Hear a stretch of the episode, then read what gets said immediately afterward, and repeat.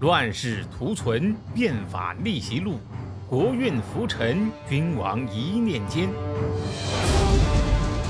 看两千五百年前的战国乱世，各国如何解锁强国路。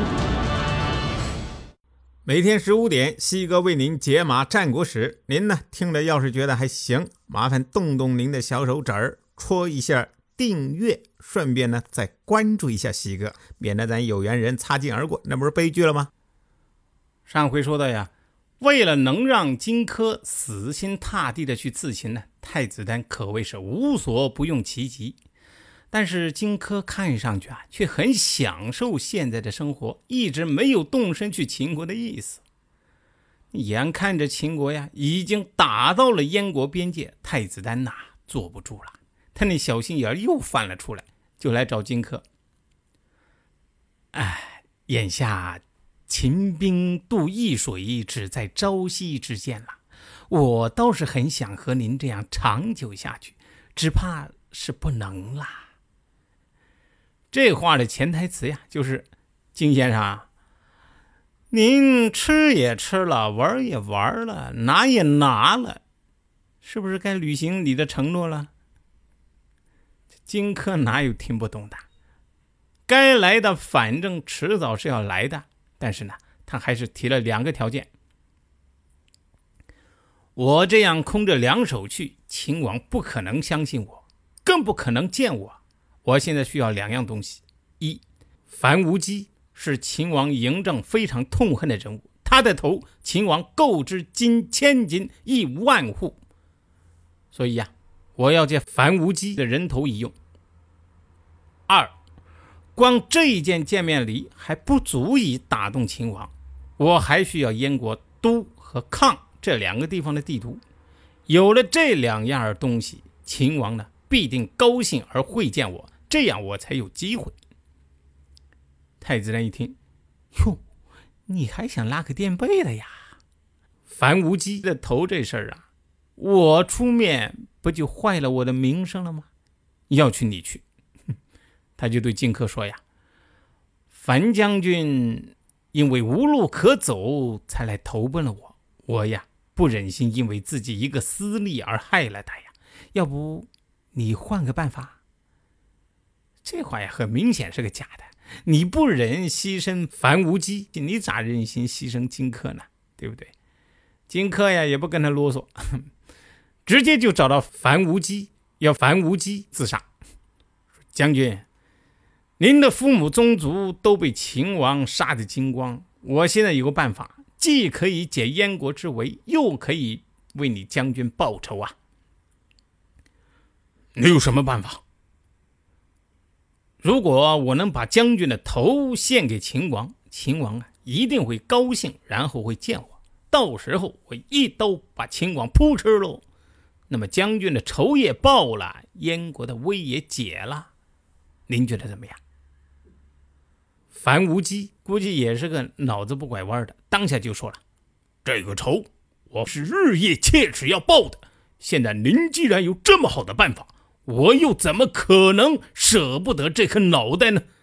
这二话不说，拔剑自刎，搞定了樊无机。接下来呀。就得确定拿什么来行刺。荆轲呀是练剑的，但是呢，剑显然是不可能带到秦王面前的，只有尺寸短小的匕首才有机会。于是太子丹呐花百金从那个赵国徐夫人那儿买了一把号称是天下最锋利的匕首，而且呀。为了保证一击必中啊，又让工匠在匕首上淬了最厉害的毒药。这个毒药怎么个厉害法？太子丹呐很残忍，他呀直接拿活人来试，而且啊试了好几个人，结果都是这把匕首只要见到血，人呢没有不死的。经过一番策划，哎，这个行动计划如下：匕首呢包在这个地图里边。设想的场景呢，就是在荆轲向秦王展示地图，秦王呢看得正专注的时候，地图呀全部展开，最后匕首一露出来，荆轲就顺势抓起匕首，然后扑哧一声了事儿。大概呀，是为了防止这个荆轲中途心理退缩，太子丹呐又安排了一个叫秦舞阳的燕国勇士跟着一起去。这个秦舞阳呐很不简单，霸气侧漏啊！十三岁的时候就杀人，平时啊人站在他面前都不敢抬眼瞧他。这个一切准备妥当。荆轲呀，却又没动静了，迟迟不动身。哎，不说走，也不说不走。这个太子丹的小心眼又来了，他怀疑荆轲是不是怕了。呃，先生，这个太阳快落山了，您还不打算动身吗？啊，呃，要不让秦舞阳先走？你也不知道这个荆轲啊，是真的改主意了还是什么？他呀，听这话很生气啊，他这样回复太子丹。用得着你来催？我要是后悔，那不就是小人了吗？啊，我带一把匕首就去秦国杀人，而且杀的还是他们的君主。反正我是肯定回不来了。本来呢，我是在等一个熟人一起去，好有人到时候能回来报个消息。现在你怀疑我，那不谈了，我也不等了，我走了。于是。太子丹和几个知情的宾客在易水边上为荆轲送行。荆轲的好友高渐离现场击筑，荆轲呢是和而歌之，为变子之声。在场的人呐，纷纷是垂泪涕泣。荆轲就继续唱：“风萧萧兮易水寒。”壮士一去兮不复还，复为慷慨羽声，世皆瞠目，发尽上指冠呐。而荆轲呢，就车而去，头也不回。听到这儿，可能这个有些这个朋友啊，不太知道这个变子之声、慷慨语声是什么玩意儿啊？这个。子和羽呀，都是中国古代的这个音调啊，这个是属于音乐上面的东西，咱不多说。话说这个荆轲呀，到了秦国，通过贿赂秦王的宠臣蒙嘉，说明来意，说呀，燕国呀愿意投降，只要给个小地方能侍奉宗庙就行。为了表示诚意呢，带来两件礼物，请代为上奏嬴政。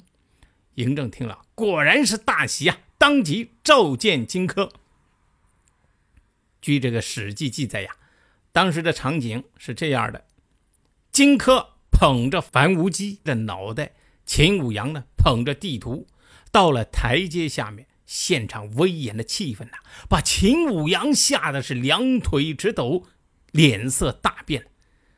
你这也难怪啊！你想想，一个在乡野里边长大的孩子，虽然说是脾气暴、杀过人，但是哪见过这样的阵势啊？你吓成这样也可以理解。所以啊，秦国的官员还在私下里边嘲笑秦舞阳没见过世面。但是荆轲呀，面不改色，而且呢，随即应变：“哈哈，啊，一个乡下来的野小子，没见过啥世面，大王您呐，别介意。”嬴政一听啊，还真是有点得意。哼罢喽，把地图取过来看看。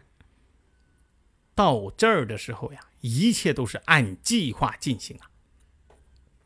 但是，就在荆轲左手抓住秦王衣袖，右手抓起匕首向秦王刺去的时候，秦王反应那是相当的快呀。只见嬴政是赶紧起身。猛地一扯，把这个袖子扯断了，然后就下意识的拔剑。但是嬴政配的是一把长剑，情急之下加上心慌的，居然怎么拔都拔不出来。荆轲是一击不中，立刻追上前去，准备再次。嬴政是躲无可躲呀，就绕着大殿里面的柱子和荆轲呀玩起了躲猫猫的游戏。底下秦国的大臣们一下子遇到这种情况，顿时是乱成了一团呐。因为根据秦法，大臣上殿不准带任何兵器，那些护卫的郎中呢，倒是有兵器，但是没有国君的命令，不准上殿。就算是这种特殊情况，你说我是为了救驾，对不起，救驾有功，但是你还是违反规定，你还是得死啊！在这生死一线之际呀，大臣们一边是空手冲上去缠住荆轲，一边是齐声狂喊：“王复剑，王复剑！”大概的意思呀，就是提醒嬴政大王，你把剑呐背到背上，从后面拔，这样就能把剑拔出来了。正在不知所措的嬴政啊，一下子从惊慌中醒了过来，终于拔出了剑，然后。一剑砍下，荆轲的左大腿呀就给砍断了。荆轲知道，完了，他于是奋力最后一击，将匕首掷向嬴政。但是可惜呀，匕首打在了铜柱上。嬴政一看荆轲没了武器，冲上前来，一口气儿刺了八剑呐。但是荆轲还没有死，他呀，倚在柱子上，却笑了起来。这个时候，他只剩下一条腿了，他单杵着一条腿就骂：“之所以没能成功，是想生擒你，让你立下退兵的契约，好回报太子丹的大恩。罢了。”平时练剑不好好练，自己水平差就不要找理由了啊！这会儿啊，已经没有人听你的了。荆轲当场被杀，嬴政啊，这一回也是吓得够呛，头晕目眩的站在那儿愣了好久。荆轲刺秦，一个不甘灭亡的旧时代最后的挽歌，以失败告终。可笑的是啊，太子丹亲选的那个号称燕国第一恶人的秦舞阳，在整个过程当中没能帮上一点忙，否则呀，这个嬴政只怕真的是小命不保啊！谁按下的礼崩乐坏的启动键？哪些小弟逆袭成带头大哥？哪些大哥被带进了坑？又有多少君王魂断强国路？西哥从《资治通鉴》《战国策》《史记》中筛出战国大事件，为您剖析国运密码，轻松理清战国乱史。